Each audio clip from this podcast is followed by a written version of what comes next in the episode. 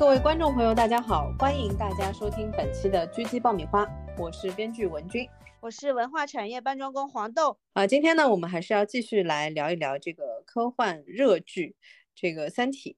因为我们前面一期已经讲了嘛，它的一些看点啊，然后做的比较精巧的地方。然后这一期因为红案的情节应该就是都已经看到了，那我们来具体聊一下，就是说它的这个拍摄制作过程当中的一些巧思。我们先来讲一个最核心的问题吧，就是说《三体》这部剧，简而言之，讲的其实就是一个所有世界历史都会出现的一个问题，很相似的一个地方，就是。外族入侵的问题，其实它从这点上来说，跟《阿凡达》《阿凡达》其实也就是说是人类跑去人家潘多拉星球侵略人家潘多拉星球的故事嘛。就这一点上上来说，我觉得跟《阿凡达》的这个最最核心的故事线其实也没差。对，这个其实是因为《阿凡达》是比较西方叙事的东西嘛，就是或者说是比较殖殖民地叙。殖民地叙事的这个就是故事核心了，就是其实包括北美洲其实也是的，就是美国这片土地，它又不是什么，就说的很好听，说哥伦布发现了新大陆，你妹啊，上面是有人的好吗？什么新大陆？这是人家的地方。然后就很厚颜无耻的说这个是他发现的。我那个时候看黄石的时候，他有一个印第安人的一个老师，他在教这段历史的时候，念了一段哥伦布那个时候写在自己日记里面的话，就是说这里的人是如此的单纯 （innocent）。他说，当我把那个刀给他们的时候，他们都不知道应该抓在刀柄的那一面，就是他会直接抓到刀刃。最可怕的是他后面的那句话，他说：“这些人，他们既就是善良，然后又单纯，他们会是完美的 slave。”哦，笑。人呢？对他们会是完美的奴隶，就是这样，就是所以他的这段话是很可怕的，你知道吗？回过来讲，阿凡达这个概念其实也是包括那个时候西班牙去灭了那个印加文明啊什么的，它其实是有这种西方殖民的文化的这种背景的历史在里面的。三体呢，其实还不太一样，因为我觉得刘慈欣是相对比较混合型的一个文化的。质感的一个作者，就是他既有这种美式的一些叙事的内核的东西，但是呢，他同时又有非常非常集体主义的部分的叙事，而且就是做的也很让人热血沸腾那种感觉，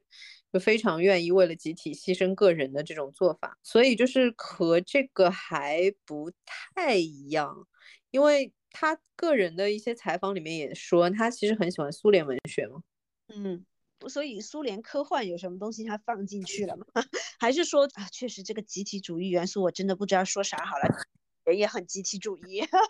感觉呃其实是很漂亮的一点，因为你现在还没有看到最后嘛，他的那个点是这样子的，就是其实从第五集的那个点上也可以感受出来，他那个时候还不知道三体人，就是他知道就是说有一个强大的这个。力量非常强大的这样的一个对手在威胁他们，等于是就是给他这个眼睛前方放了一个倒计时这个点，其实是在威胁他。那么我为什么说这个其实非常 阶级主义叙事的呢？就是他最后的那个反击本身就是我很喜欢的，就是说他做了这个，他用物理学来反击你嘛。对你有这个实力，你可以说你告诉我说物理学是不存在的，不代表我会接受这个事实。他在做出这样的反馈跟反击的时候，其实他是代表人类的，你知道我的意思吧？他不知道他代表的是人类，但是他其实是代表人类的，所以这个是最大的一个集体主义。其实大刘的作品里面很多都是这种，因为《流浪地球》其实也是嘛。我个人其实还蛮喜欢的，因为我觉得就是会很热血的感觉。因为我觉得牺牲这种行为本身其实就是非常热血的，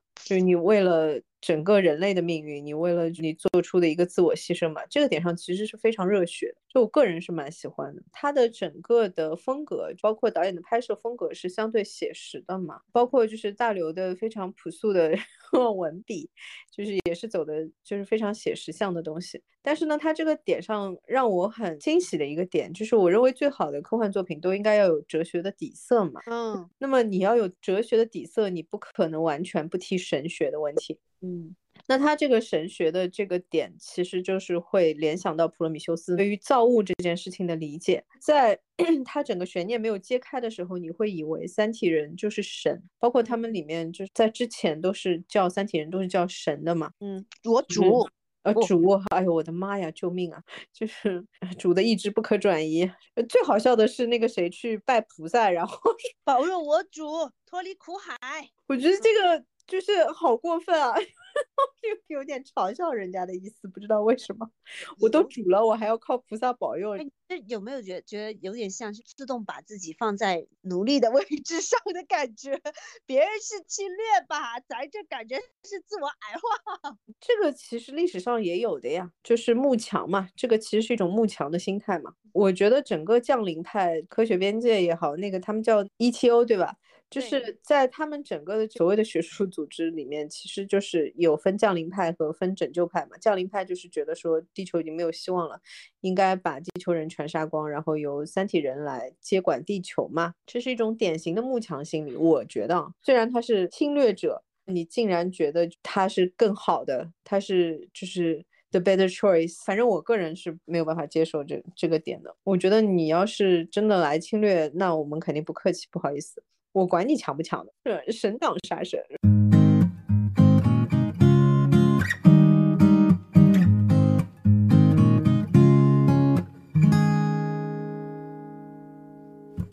我是想说回来，就是关于神学的那个点，其实我觉得和普罗米修斯的那个点其实是很像的，就是在《三体》里面的这个概念。为什么这么说呢？因为普罗米修斯那个是异形的一个前传，其实。它那个概念是这样子，异形应该大家都知道了了，因为异形也算科幻片嘛。异形是说有一个宇宙飞船到了一个陌生的一个行星，然后遇到了就是很强的这个八脸虫这样的一个外星生物，然后就是整个的那个船员就全部都被杀光了嘛。它是科幻恐怖类的类型。到了普罗米修斯呢，很漂亮的一个点是说他把这个故事竟然讲完整了，异形的由来是什么？因为异形的剧本真的写的非常好，我是看过它的完整剧本的。它最后的拍摄本其实没有那么完整，它的完整剧本里面是把整个的异形的那个星球写的非常非常细的，它的整个的生态是什么样，就有点像在看一个科幻小说，嗯，做的很漂亮。到了普罗米修斯呢，他是把异形的由来啊什么的，他整个故事给完整掉了。这个故事的内核呢，跟三体的这个故事有一点点像。的点就是说，最早的时候是异形的这个星球的人类，其实是 他们造了异形出来，是为了毁灭其他有智慧生物的星球。结果没有想到呢，他们就是在地球做这个实验的时候，它的 DNA 进入了地球的生态系统，然后产生了地球人类。所以其实严格来说，他们是我们的祖先嘛。但是你看它的核心点，其实就还是这个问题，就是说它是为了。杀掉所有的异族，跟《三体》的这个点其实有一点点像，但是《三体》其实还是做了充分的合理化的，就是因为三体星球的生存条件很恶劣，我觉得这个可以算是一个中国叙事的点吧。就是为了寻找更好的家园，一定要搬家这种吗？就是会去给他们做一些就是道德层面更加合理化的东西。哦，是是，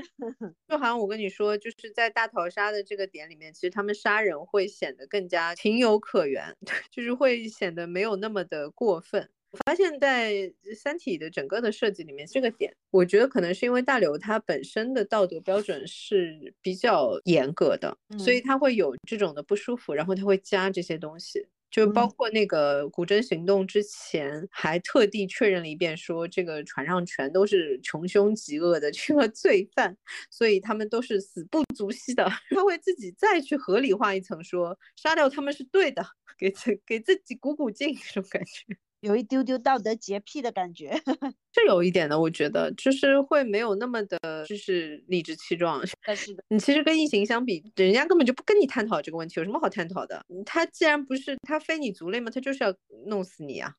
对，他都完全他都完全不探讨这个问题。但是比较有意思的是，一个是他们的故事内核的一个相似性，就是对方也是为了异形里面那个外星人，他其实也是为了搞死所有其他星球的智慧生物嘛。然后结果没想到把自己搞死。这个故事就是他们搞出了异形，然后把自己搞死了。那结局总得是人类胜胜利啊！咱这所有地球上的叙事不都得是这样吗？谁想看到地球失败，人类胜失败啊？哦，那你看到《三体》第二部你会很崩溃的，是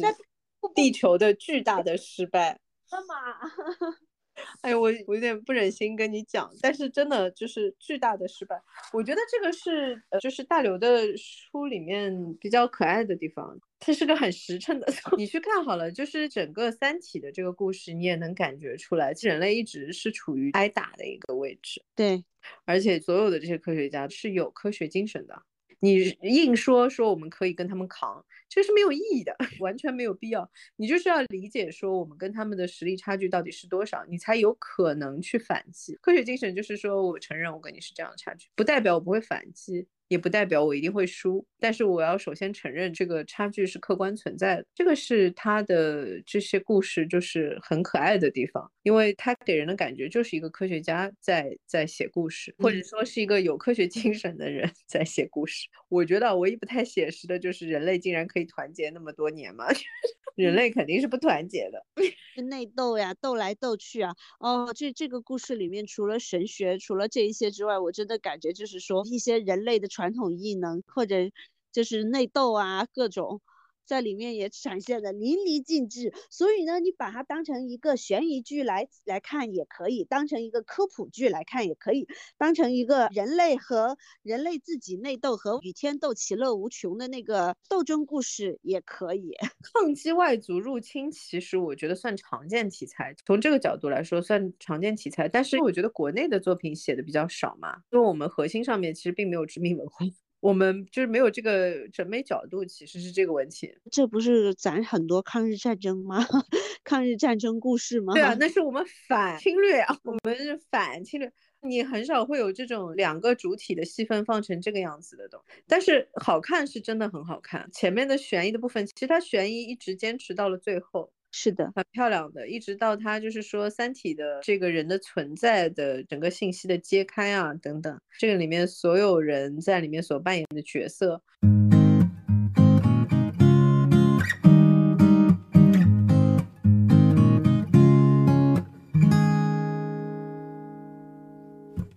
我们可以稍微说一点叶文洁吧。叶文洁这个角色呢，其实是非常全书的核心，也有人把它称为全书唯一的反派。但个人觉得，全书唯一的反派是伊文斯，也会有人认为是程心，这个是后面才会出现的。所以就是说，我觉得第一部其实可以这么说，但是我觉得一定是反派嘛。第一部的反派可以算是三体人嘛，一直不是他们吗？这样一说，就是说叶文洁这个人，除了有血有肉，让我们印象深刻之。之外，其实这个角色有一个很大的作用，其实是串联起了整个悬念的。你看，刚开头自杀的人杨东是他的女儿，对，杨东也是一个科学家。杨东是那个大冲撞机的那个项目的主要负责人之一，非常年轻的女科学家。你看，杨东就串联起了汪淼，所有的人都跟叶文洁有联系。汪淼是他的，好像是他的学弟吧，两个人都清华的，好像。对对，是是是，算是算是同事或者是其他什么类型吧，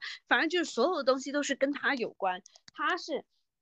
只要就是说，慢慢的调查，调查越接近岳文杰，就故事就一层一层的给观众拨开来看。是的，就是他这个里面在说嘛，叶文洁和所有这些人的关系嘛，这个其实是通过大使这个查案的这条线，然后交代了叶叶文洁跟所有人的这种关系，他和杨东的关系，他和之前去世的其他的这些科学家之间的关系。最早的时候用的是申玉飞，然后呢是申玉飞就把所有这些人串起来。后来就是那个大使开始怀疑，其实是这个叶文洁。叶文洁的整条人物线相对来说，第一部里面最完整的，甚至于你拿大使啊，拿这个汪淼出来比，都是没有办法比的。叶文洁是最完整的一条人物线，给他这样的一个人物线其实是对的，因为他才是整个的三体危机的起点的始作俑者嘛。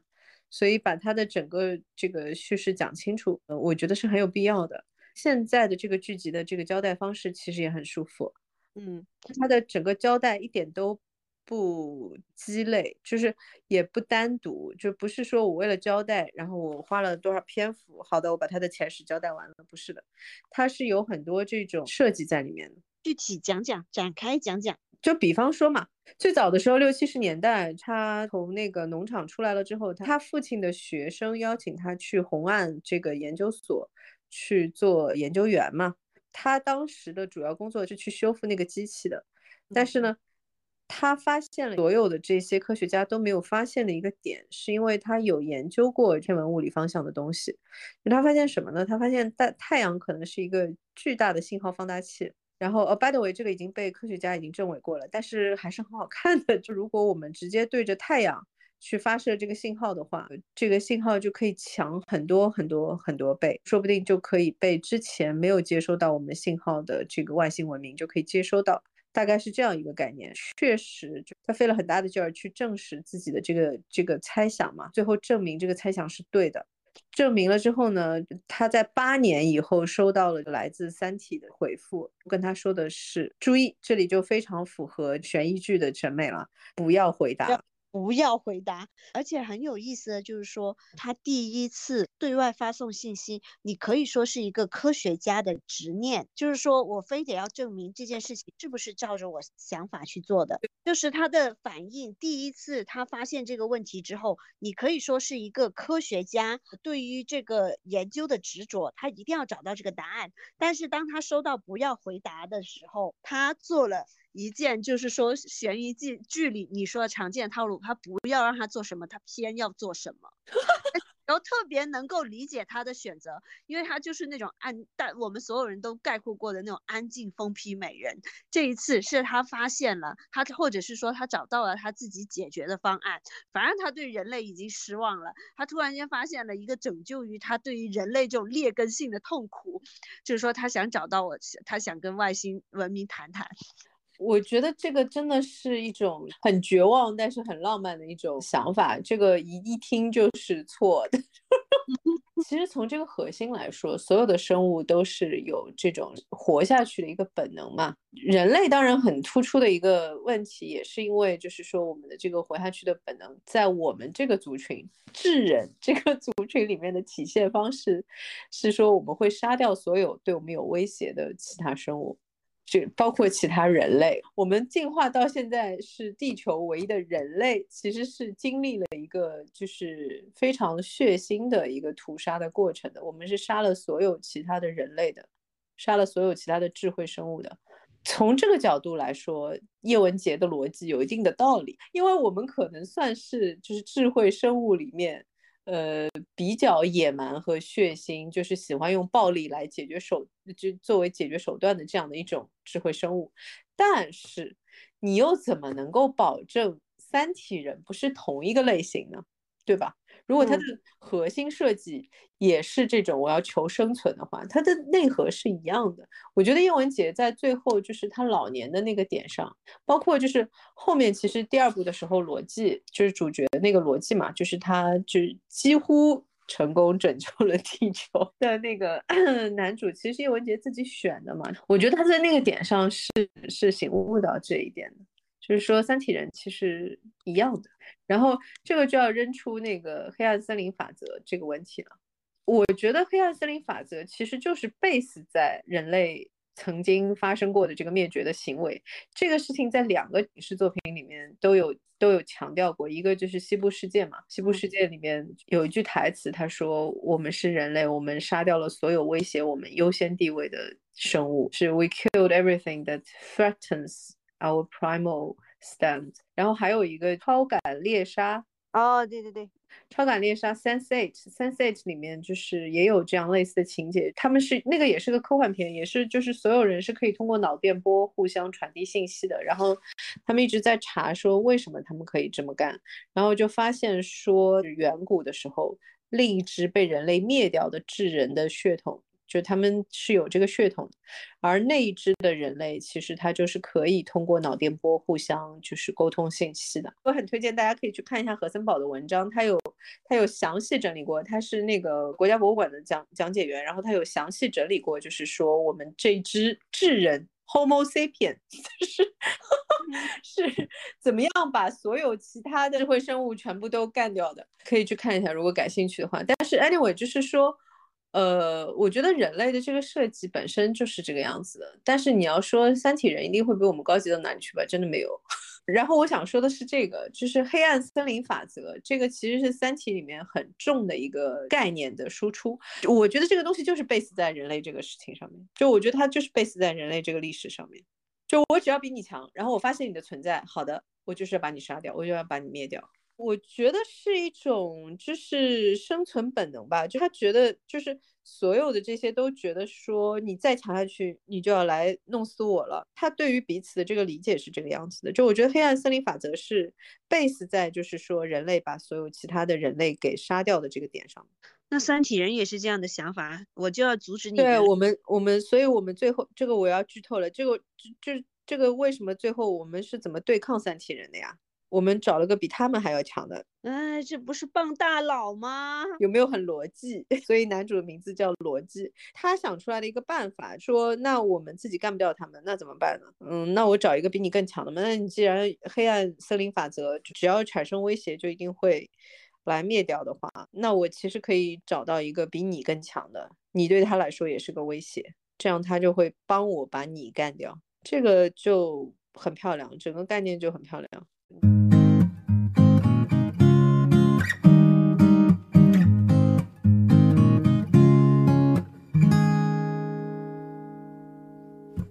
我还是想说一下红岸这个点，就是红岸是一个实验室嘛，然后他做的是这种年代质感的这种拍摄，它的质感拍的真的很好，非常非常的惊喜。就是像你说的那个摄影说他们有换不同的机器嘛，因为它确实那个镜头的颗粒感很漂亮，嗯。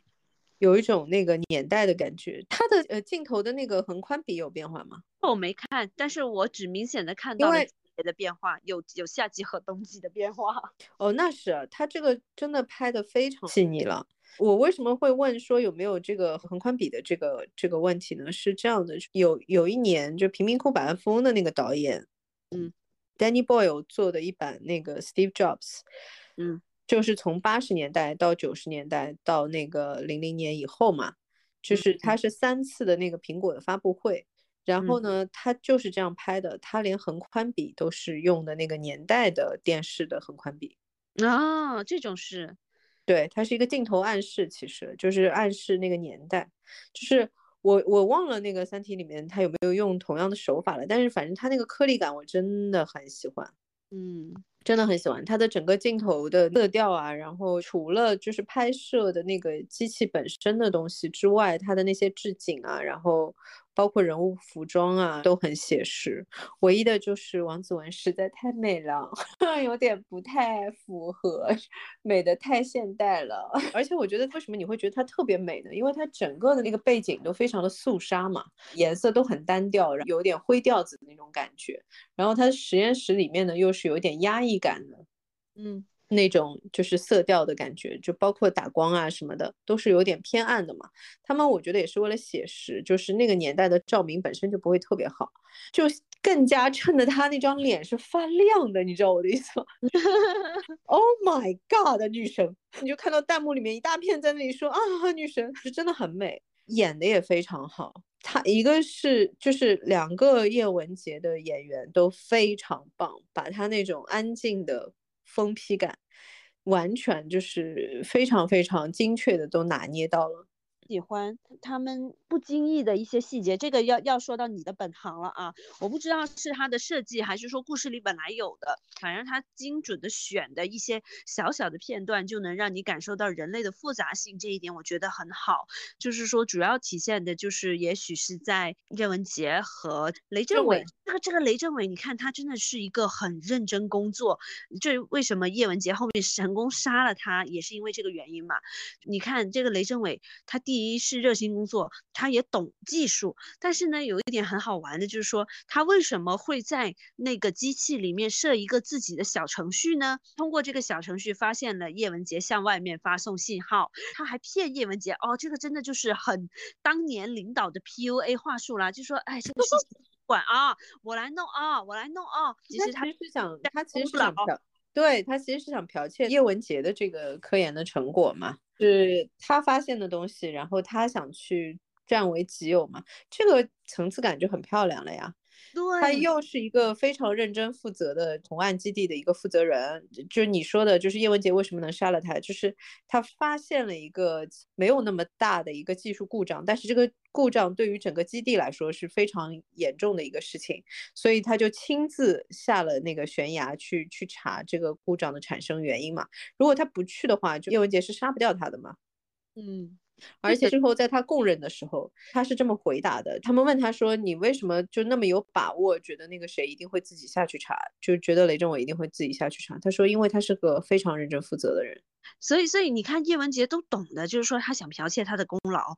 包括他知道到哪个程度，然后就是说他知道这件事情，他也说了说我没有办法，我只能割开绳子。虽然她很不想她老公死，但是她知道那是她唯一一次能够成功的机会。这个点上是这样的，当时是就是我们稍微说一点这个前史啊，他当时第一次发射信号被发现了之后。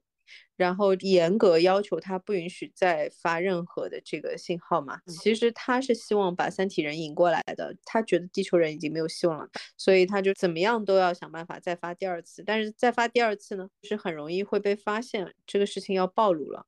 嗯，所以呢，他就要把可能会发现这个事情的这个雷政委给干掉。那么这个里面比较漂亮的点是这样子的，就是她其实当时和丈夫。之间的这个关系已经非常好了，而且她的这个老公就是当时邀请她去红岸基地的这个人，也是她爸爸的学生。对，就是她爸爸的学生嘛。我觉得对她是充满感恩的。嗯。虽然他就不信任他，但是那个是特殊年代嘛，没有办法，他是对他就是非常非常保护，而且对他也是很好的，所以我觉得那个感情是确实是很真挚的。她当时就是发现说她老公和那个政委要一起去下那个悬崖，她的内心其实非常非常的崩溃的，她用了各理由劝她老公不要去。对，包括她最后就是狂奔，你记得吗？她当时是大肚子，而且肚子很大了已经，然后狂奔狂奔。她之所以狂奔，就是因为她希望说在那个点上可以就是不要害到她老公嘛。嗯，这样的话，她跑回来的时候就可能只有政委一个人在下面。结果她她没想到她老公也那么认真负责，然后自己也下去了。这件事情最后导致她老公和政委都死在这个下面，但是这个问题关键的是什么呢？我觉得叶文洁这个角色这个点上其实恰恰是表现了她的一种蜕变。她从之前到红岸也好啊，在红岸的整个工作的过程啊，然后。包括向外星发射信号啊，这些都还没有到那么具体。你非常抽象的去联系一个外星文明，你说地球需要你们的拯救，和你去杀掉一个身边相处了这么多年，然后一直有感情的这样的一个人，这完全不是一件事情。到这个点上，终于解释了为什么他女儿死的时候他会那么淡定。这个点上，我记得是我那个时候有问过一个 刑侦大队的那个警，嗯，队队长朋友，我说有这样一个理论，就是说所有的普通人一生当中杀人的概率都是一样的，就是你很有可能就是意外失手杀掉人，这种就是概率是一样的。每一个人其实，我说这个人是不是一个 killer，就是他是不是一个能杀得了人的这样的一个本质的区别是在他第二次杀人。天呐，你这么一说，怎么了？没有，我当时是说，嗯，他其实没有意识到他杀了女儿，是因为他以为是降临派搞的。他那个时候都很淡定嘛，因为他他一直以为是降临派告诉他女儿，就是他一直觉得是女儿应该趟得过去，你记得吧？我觉得那段词儿写的也很好。他说女人应该像水一样，什么样的坎儿都能够趟过去。直到他发现女儿不是没有趟，女儿其实已经趟过去了。对的，对的。呃，可是妈，我没想到，对这个角色的设计很妙的点，其实就在这个点。你不觉得他其实对他女儿做了他妈当年对他做的一样的事情吗？是的，而且最可怕的事情就是说，他没有伤害那些伤害他的人，但是他伤害了后面对他最好的两个人。对你。他那个时候，我们之前聊过啊，就是那个白慕林一开始背叛他的，他稍微有好感的那个男的，你还记得吗？记得，我记得，我记得。那里有一个水壶，冒着人人间烟火的那种热气。然后等到她嫁给她老公之后，有一个小小的场景是她和她老公在家里的时候，那里也有一个水壶冒着那个热气。我当时就想说，这个水壶大概就是说她感到幸福，或者是她感到爱情的一个象征。但是他他把他最幸福的那两个人都给搞死了。对，作为角色设计来说，真的是就是非常非常精妙的点，这简直就像一种诅咒一样。他和他母亲的关系最后印在他和他女儿的关系上，这个对他来说也是他最后的理解，就他到底错在哪里，或者说他。到底应该怎么样来补救的点？我记得是哪个剧里面有引用过，这是一个哲学家的话，他说人类最最重要的两个时刻，There are two moments that's that's most important in your lifetime. The first one is when you were born. The second one is when you realized why. 嗯，有趣吗？他说人生最重要的两个时间点，第一个时间点是你出生的时间点。第二个时间点是你理解了你为什么出生。我觉得叶文洁在那个点上是他的第二个重要的时间点，就是他发现他女儿是为什么会死的那个点上。嗯，因为就是他发现了他的人生的真相是什么，让他反思的其实恰恰就是这个点。嗯，在他女儿这件事情之前，他始终都是一种被害者的心态。他这个被害者的心态是就是过不去了，你知道吗？就我虽然承认他是被害的，但是怎么说呢？你。就他在那个点上，他才理解到说，他没有他以为的那么无辜，他没有他以为的那么就是值得原谅，他也是个加害者。对，他在那个点上真正理解了这些东西，然后也是为什么他最后把那个降临派的那一派给弄掉了嘛。嗯。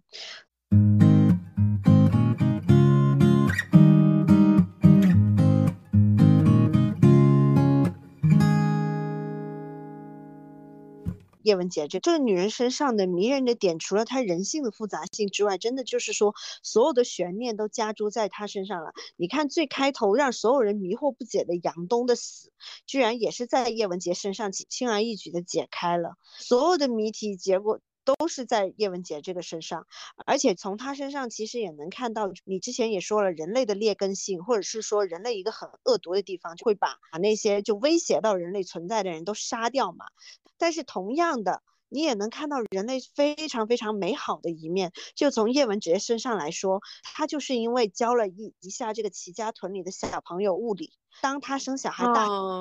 哦，所有的乡亲都来帮忙献血了。我我看他大出血的那场戏，我真的是哭的啊！我那一点，我我我也一样，就本铁石心肠选手都感动到不行。当你看到人类最恶毒的一面之后，你再来看这些，就会觉得说好，非常非常温情的一面，就会让你难过的要死。然后还有一个就是伊文斯，在他成为一个极端的。降临派之前，他是一个那么善良的孩子。你可以看到，他就因为环境的污染，呃，小海龟、小鸟被石油呃沾到了，然后死去，他会哭得稀里哗啦。哎，你注意看，所有哎伊文斯的回忆都是黑色黑，就是那个咖啡色镜头或者是黑色镜头的。对，就然后你看他那个时候还特意去一个乡村，坚持了三年去种树，就是为了燕子能够回归。对对，就是说，你有的时候就会看到人类就是一个这么复杂的多面体，在《三体》这个故事里面体现的淋漓尽致。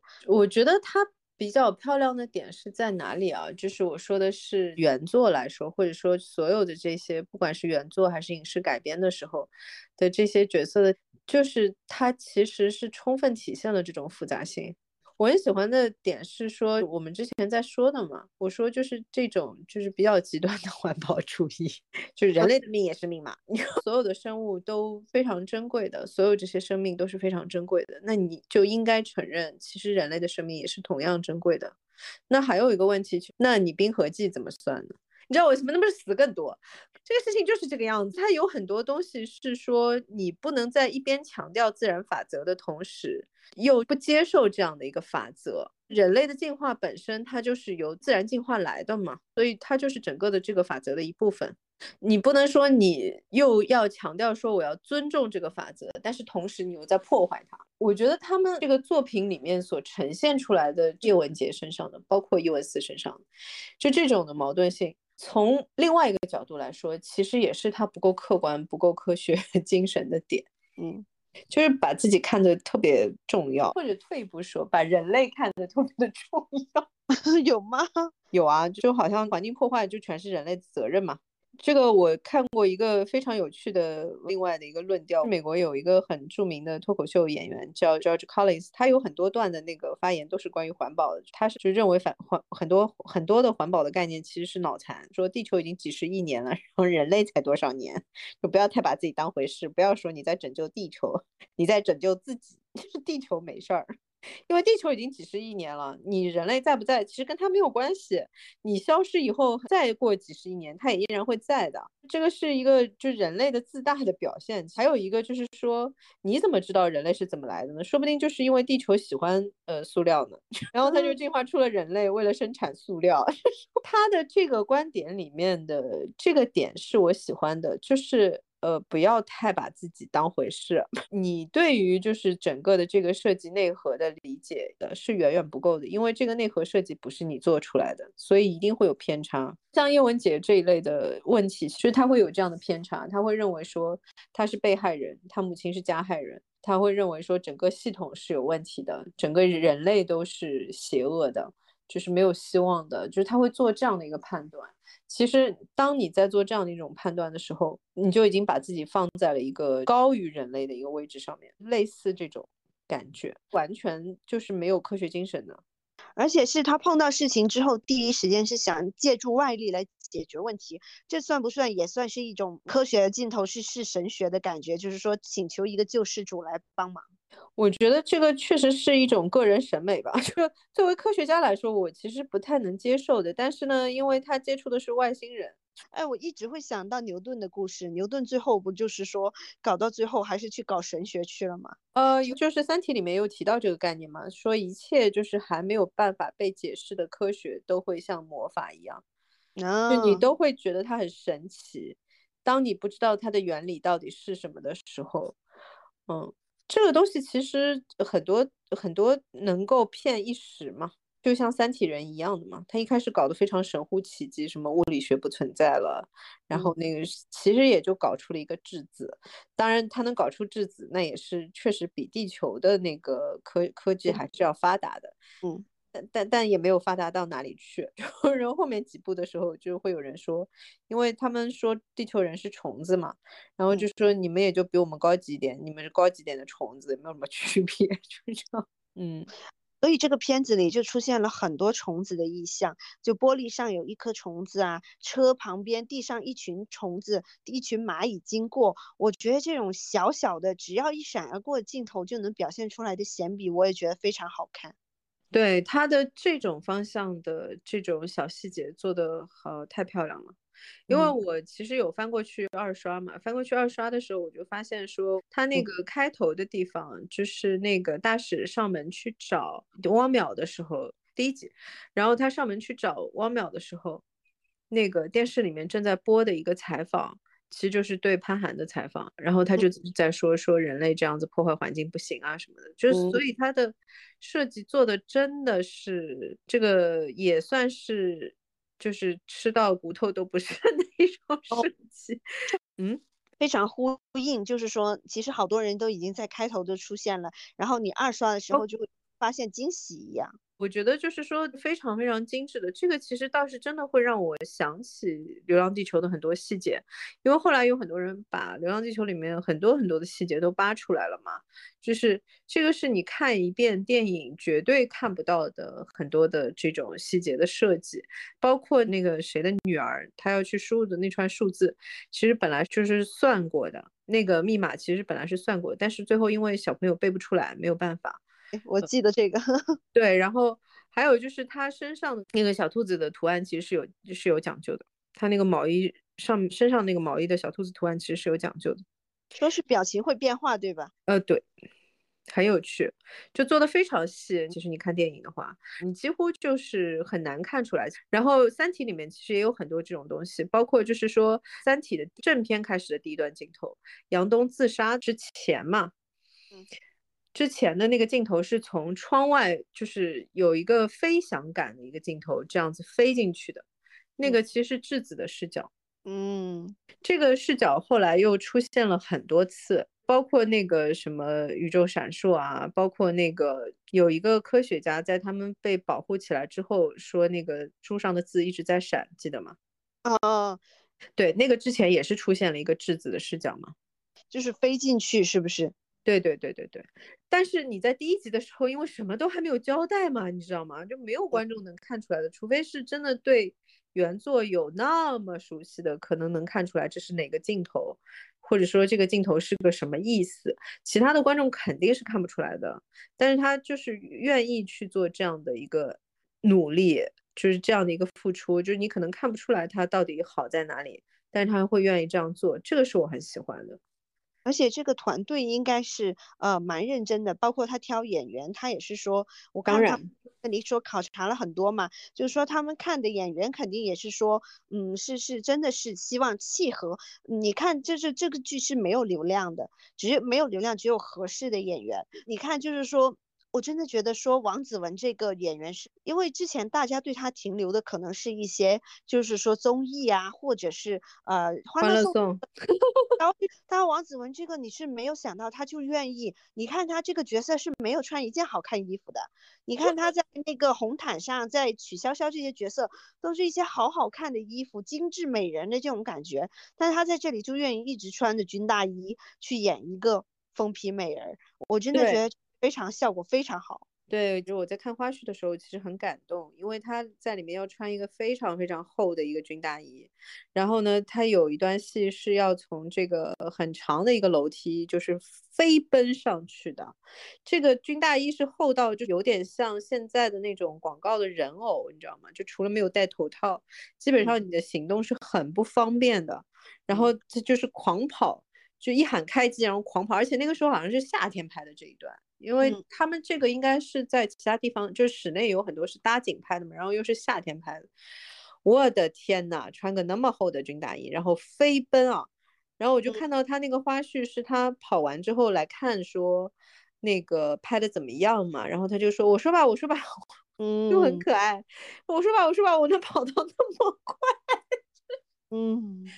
这个是我原来其实有跟你说过的，就是我见到的大部分的演员都非常非常的敬业，就他其实是没有说这个我不可以啊，这个我我累啊，或者是什么，就是真的是没有这些什么台词没有背出来，真的没有这些。要说到台词没有背出来，这个一定要说一下，因为《三体》的台词它不是长的问题，对了，它不是长的问题，它有很多的这种专有名词，然后呢，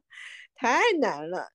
啊，好好笑！就是所有的演员都有这么一段花絮，就是说，啊，我真我真的是背 背不出来。我觉得最好笑的是，好像是这好，我记得好像还是王传君嘛。我觉得他真的是一个就是花絮能疯狂输出的这样一个演员。是他还是谁说那个是这样的？就是实在背不出来，最后只能默写，在默台词。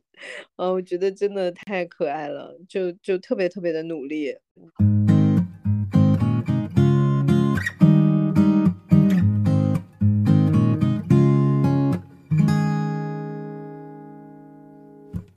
其实我在看的时候，我也在想这个问题。它里面其实有很多很多的这种科普和那个大的信息量的这种输出嘛。我觉得作为演员来说，真的是很不容易的。你要有那个质感呀，你要能够演得出来说这个事情你可可懂了，可懂，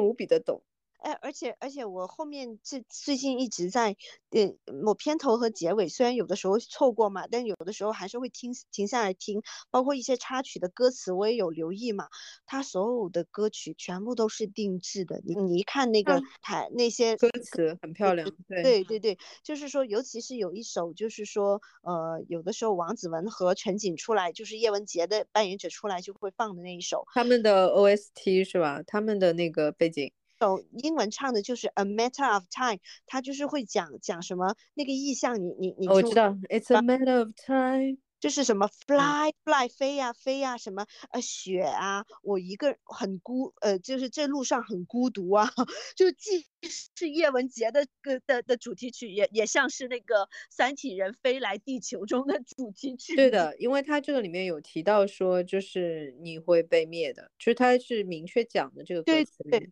然然后另外一首就是说什么 Where you are 一直在重复 Where you are 的那个，就是完全就是汪淼的心态，就是说突然间。有一天发现地球要毁灭，每天都在找这个人到底是谁，谁在搞我们？嗯，哎呀，我淼，我真的也很喜欢这个角色，他做的特别的就是落地，他原来的那个角色的设定，其实在原著当中，嗯，说实话非常的功能化，基本上就是在串信 串串信息，然后他是整个故事的讲述者嘛，嗯，基本上就是这么做的。这个其实真的是个很大的惊喜，他在影视化的时候把这个角色落地落得非常漂亮，包括就是他很多跟女儿的戏啊，这种啊真好看。他和大使的戏就不说了。尽职的演员是除了在剧本之外，自己还会加动作的。你看他们就会尽可能的思考，就例如说陈瑾不是就是饰演老年叶文洁的那个，不是有好多审讯戏吗？或者是些不说话的戏，他自己就要想到说我怎么样用动作把这个得带出来。哎，话说我又得问问你一个问题，就是说他这么多审讯的戏，他怎么样才能把它做的没那么单调呢？我真的是会觉得说，而且就是就是说。后后续真的太长，叶文洁的自己的独白了。这个就是说，是咱经费没有了，还是说他就是得这么做？不是他信息量有这么大呀？确实信息量有这么大。你看我们聊《三体》都能聊就是这么久，因为它整个故事就是很复杂，它的整个背景故事就是很复杂。他当时用的一个手法，我记得是这样子的，就是他其实几段的回忆，他把他的几段的那个红岸基地的那个回忆。去和他的那个在那个 ETO 的那个整个的大聚会上面，他的那个讲话和就是后来的那个审讯系都做了对剪嘛，这个是比较常用的一个点。这个核心的技巧是说你要给观众看到场景变化。哎，对对对，不能固定一个地方。嗯，因为如果你是固定一个地方呢，这是另外一个拍法。其实应该这么说，你在美剧里面看的会比较多一点，其实英剧也有，就是。就是有很多审讯戏嘛，然后他们的很多审讯戏其实是就是场景不变的也有，但是场景不变的情况下，就会需要很多的其他的一些手法性的东西了，比方说你镜头怎么玩啊，嗯，包括就是说几个角色之间的这个戏份的抛和接的问题，那通常就是像三体用的技巧，其实还是对剪，它让你看到场景的变化。这个点还蛮有意思的，基本上来说，一定是室内景跟室外景对剪，嗯，不太会做室内景和室内景的对剪，或者是室外景和室外景的对剪，因为因为它这样剪的话，就会有一种就是丰富的感觉。哎，真不容易啊！因为我作为观众，我有的时候都会觉得说，嗯，我需要调换一下场景。对。就是这个没办法的，因为如果你一直看同一个场景的话，这个对所有其他的部分的要求就太高了嘛。英国有拍过一个系列，就叫《Crime》犯罪，呃，然后就它全部就只有一个审讯室的景，嗯，几个演员，这个其实就有点像舞台剧的拍法。对对对，嗯，就就会有很多的这种其他的那个就是设计了，包括这个当中就是悬念怎么整啊之类的。单一景的话，我觉得拍的最好的是《The Guilty》，《The Guilty》是最早丹麦的时候拍的一个，其实是小制作的一个独立电影。它就是一个嗯半夜九幺幺的，那就是相当于就是幺幺零的那个接线员。嗯嗯，就只有这一个景，这一个角色。记得了，我见我看过那部舞台剧，就是因为它很很景很少，做改编成舞台剧也很简单。你为什么能看过舞台剧啊？国内做的啊？对呀，国内做了一个中文版，我记得了。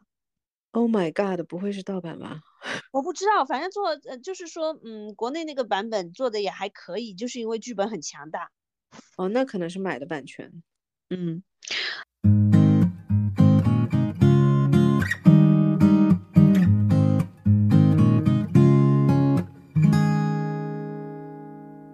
不知道是大刘本来的设计还是怎么样。我们前面已经讲了很多很深刻的东西啊。从很肤浅的角度讲，这部戏每隔几集就会死一个人，也挺有看点的。因为我看到后面就真的说，啊，他死了啊，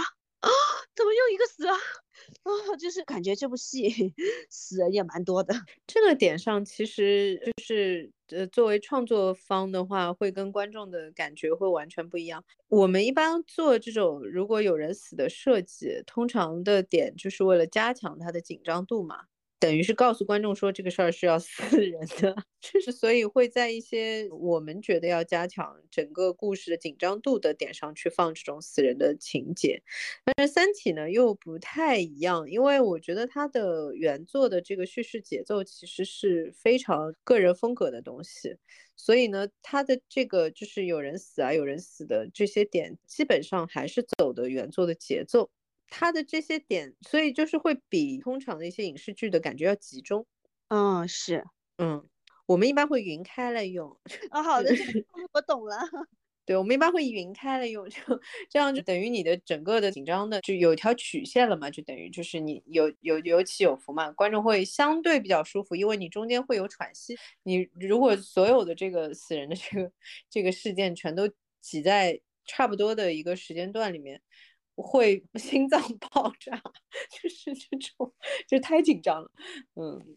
大概是这个意思。但是他这个整个做的，我觉得是蛮好看的，其实完全可以当成一个悬疑剧来看。如果是不想看科幻片的话，其实完全可以当一个悬疑剧来看，就无非是说他这个里面反派是外星人，而且他很有耐心，会给你讲解很多科学知识，所以呢，你能在就是说类似悬疑的科幻片里面还能得到很多科学知识，对于我这种人来说，我觉得很有成就感，就感觉嗯不错不错，一次性把很多东西都看了，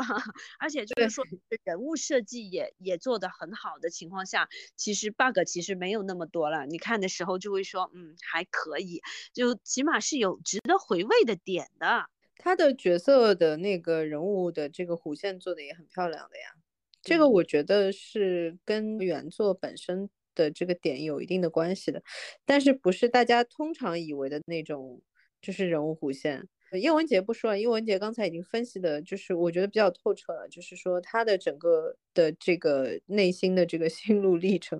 基本上到他理解到女儿是怎么死的，就是女儿是他自己弄死的这个点上，基本上他的人物弧线就非常非常的完整了。其他几个角色，我觉得就是在影视化的阶段完整的非常好的，这个就是完成度非常好的一个这个角色设计，因为原来真的是没有的。然后这个里面，汪淼其实经历了几轮的这个过程，就是他有怀疑，他有 作为人类的这种自卑嘛，嗯，然后甚至于是怀疑科学嘛，最后他在这个大使的这个鼓励之下，又怎么样，就是在振作起来。他这个里面就是跌倒跟爬起来的这个过程，其实是走了几次的，嗯，这个过程其实也很漂亮。它基本上就是代表了人类的抗争的这个群体。等于是从他这个具体的角色里面在写说人类的抗争，人类的精神力量是从他这个角色去写的。大使这个角色，我个人是最喜欢的一个角色。其实大使是没有人物弧线的，又回到了安心那个问题，你知道吗？哎，但是为什么他会他会就是让人觉得这么可爱？是因为他也是在主线上吗？对，但是就我后来发现啊，就是从。我们从那个安心那个点上分析过了这类角色之后，我发现了一个一个蛮有趣的一个规律，就是通常这种现象。只会出现在相对被动的主角身上。大使这个角色也是相对被动的嘛，因为他是属于就是先挨打，然后再见招拆招的一个过程嘛。嗯，所以就是相对被动啊，不是说就完全被动，他是相对被动的一个角色。就在这种角色身上，其实你安排这种就是他的价值观、他的那个认知无比的，就是 坚固是可以的，就它可以不变。因为它本身就处于一个事件不断的一个一个过程当中，所以它基本上是用事件串起来的，而且就是它的这个设计，我觉得和安心的设计又有就是异曲同工的这个妙的地方，就它和这个就好像安心和高启强嘛，其实是这样一个互相拉扯的这样一个利益的关系嘛。作用力与反作用力，其实那个大使和那个汪淼的这个关系也是类似的。嗯，每次汪淼是要不行了，要 要放弃了，觉得就是自己太渺小了，然后那个大使就会出来，就是说给他一个反作用力嘛，给他一点支持。嗯，对，给他一点，就是说作为完全不懂科学的人的 这种嗯精神力量。就我一直觉得这个点很好笑。哦，真的，你你你会发现大使和和王淼是一是简直是普通人和科学家的完全两种不同的一些想法和行为，就包括他在这里面写很多科学家的反应，我也觉得很好玩。就例如说我们之前讨论过的那个申玉飞死了之后，她老公魏成作为一个科学家，作为一个数学家是怎么反应的？他就是完全不敢相信，然后又很紧张，觉得一定是什么地方出错了，又开始重新当场就在那里算三体。这个这个这个点上要我的果汁布，对，把老婆的那个遮遮她脸的那块白布扯下来，在上面算题嘛。这个点上其实就是大家的理解有争议啊，就是我不知道主创的当时的意意思是什么。我的解读是这样的，就是我觉得他对于他老婆的死是负有责任的。他有一种就是说你会死是因为我没有算出这道题，所以我一定要把这道题算出来。这个设计实在太理工男了，但是就是怎么说呢，就也很合理吧。对我我当时第一反应就是说这个设计真的好妙啊！第一就明显的能感觉到他他对申玉飞肯定是有感情的，但是这个。没有通过很普通的设计去把它给做出来，而是通过一个非常适合学术男的一个做法去把它给做出来了。就我也是觉得，就是说，如果你就是拍一个老公在那里哭，那他跟其他的就是普通男性到底有什么区别，是吧？对对，嗯。哎，这一点你有没有觉得说它有一些设计还蛮像美剧的？就是说在学美剧一点好的地方，就是如何四两拨千斤，把一个东西就是说有重点的把它呈现出来。就例如说是呃怎么样一个镜头就体现魏成对申玉菲的感情，就是用那一个非常精确符合他人设的想法。又比如说，就是说汪淼的那一句“别拍女儿”，我真的是我我不知道是我自己的想法还是怎么样，我就总觉得说他一他可能有学到美剧一些好的东西，这个就很难说了，因为这个东西就是现在的很多的制作呃人员其实也是会经常看美剧的嘛，嗯，但是我其实不太同意说这个是美剧的一个手法，因为这个其实算一个常用手法。嗯，在所有的国家的作品里面，这个其实都算一个常用手法，就是这种以小见大的这种这种的设计，其实是个常用手法。而且就是说，我们在做电影的时候会更多的使用，嗯，因为篇幅有限嘛。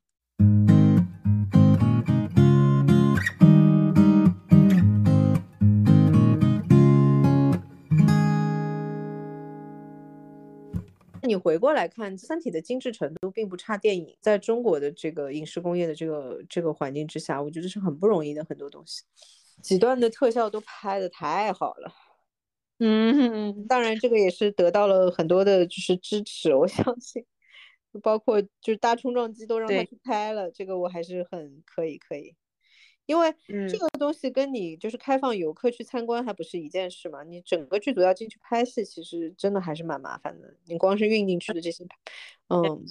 也而且很耗费时间，而且它这个大量的实景拍摄，其实真的是让我感觉到了剧组的用心。就像那个导演说的，就是说，呃，要要用现实的想法去拍科幻，而不是说用科幻的手法去拍科幻。所以他做落地做得很好。这个点上其实是和大刘的整个理念是合的嘛。嗯，就是大刘就是希望说，任何一个科幻的故事里面，它的科学部分要非常的写实，这样大家才会有代入感嘛。这个是他的一个看法了。所以他的这种写法就是都是这种，你去看好了，就是，嗯，他这个里面完全有可能这些事件是真的，也是有可能的，对不对？嗯，因为他用的所有的科学理论都是真实的科学理论嘛。嗯。这个点上其实是有一点点美剧的，但是我觉得比美剧要踏实。嗯嗯，就我那天跟你说的，就是我其实现在很好奇美 美剧版会是个什么情况。就是不要真的，千万不要飞来飞去，我 有点害怕。然后像漫威那样，就是说把它又又又套在一个故事框架，我觉得就是说，嗯，每个地方的人可以其实是是可以加加很多自己的想法，或者是加自己的一些加自己的一些理念，自己的一些啊拍剧的特色在里面的。我我其实现在在想啊，就是你刚才说的那个细节，就是说他把他老婆的那个遮脸的那块白布拿下来，在那边算嘛。嗯。我甚至于觉得这很有可能是演员当时想到的，也是有可能的。当然也概率不高，因为如果不是有那块白布的话，他在哪里算？地上算嘛，所以也很可能是剧本里面的处理。这个点上是这样，就是说我因为我想到了另外一个，倒真的是个美剧，就是《Blacklist》那个黑名单。黑名单那个美剧里面就有一场非常重头的戏，是他女儿死了嘛。就那个男主的女儿，这个戏基本上就是男女主角就是这个很厉害的这个 Mr. Red 和和和他的女儿这两个角色。那么这场戏呢是他女儿死了，这个剧的编剧本身就是很擅长写台词，他们有很多台词写的非常好。然后呢，他说他本来呢是给这个演员设计了就是洋洋洒洒设计了一页多的台词，这个角色本身呢就一直是就是碎碎念的这种类型。嗯，就他从来都不是跟你说一个事儿就直接跟你说一个事儿，这个风格有点 像是是讲，就是他一定要跟你讲一个故事，然后从这个故事里面你悟到了什么道理吧？就他他也是这种风格，就有点碎碎念的风格。所以呢，原来编剧其实在那个一场戏里面是是洋洋洒洒写了一页多纸，嗯，他跟他就是死去的女儿的戏，然后呢，那个演员看完就跟这个编剧说，是这样的。我先演出来，就他觉得这里其实不需要那么多的台词，就说我先演出来，你先看。如果你看了不满意呢，没有问题，我下一条就因为我台词都已经下了，我下一条就照这个台词演。嗯，然后呢，他整个这场戏是没有台词的，没有台词。他唯一的动作就是在最后，他从那个救护车上下来，去到自己的车边，他要上去的时候，他整个一个就是趔趄了一下，然后他。然后就整个人失去力量，是往下坠的一个状态。然后他身后的人给他拖住的嘛。整个那个表演就是漂亮的不得了，你知道吗？然后那个编剧事后回忆这个事情的时候，就在说说啊，我觉得真蠢，就是他觉得他自己真蠢，写那么多台词有什么用？就是为什么要这样写台词？就是他觉得那段表演就是好到，就是说作为一个编剧有被侮辱到。哦，我确实觉得有的时候确实是无声胜有声的，这一点希望国内啊其他的电视剧也学一学啊。有的时候就是确实是废话挺多。那那那你说明白的废话很多。不不是这个是为了方便大家可以一边看一边做家务嘛？你哦，那这。这跟肥皂剧有什么区别？现在我们的问题就是肥皂剧太多，就是说好一点的质高质感的剧太少。我现在需要一些高质感的剧来重新提醒对对国剧的爱。其实今年的剧都蛮好的，就是目前为止，大家表现各有各的这个打法，就是打的都蛮精彩的。但是再回过来讲，其实这个东西是我觉得对。呃，就是除了说这是个好演员，他对角色的理解之外，其实还有一个点是这样子的：美剧的整个的格式跟我们是不一样，他们整个 format 跟我们是不一样的。他们是周播的嘛，然后在这个他女儿死的这场戏是第五季，我记得是。那也就是说，这个演员拿这个角色，他已经拿了五年了，然后他本身就是一个很强的演员，他是拿过艾米奖，拿过那个什么。就是反正金球奖啊什么的，所以就是在这个时间点上，我觉得他可能比大部分的编剧都要更接近这个角色了，已经啊，你知道我的意思吧？他已经以他的身份生活了五年了，所以他其实非常的理解这个角色，甚至于比很多的编剧都理解。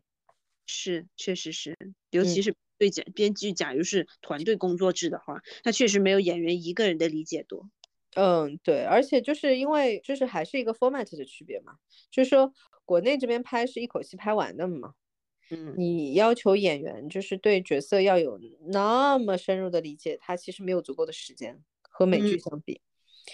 嗯，这个是就是因为大家不同的工业环境，嗯嗯，我们今天差不多就聊到这边，有其他的内容我们稍后。后面再补上，假如没有的话，这是不是我们《三体》最后一期？呃，我觉得我们要单开一期聊角色，但是有可能不是坐在《三体》这边，嗯，我们可能做一些，就是说剧当中印象深刻的角色，对，也可能把嗯男性角色和女性角色分开讲，嗯。嗯，好呀，好，那今天就先这样，那我们下期再见，下期再见，拜拜。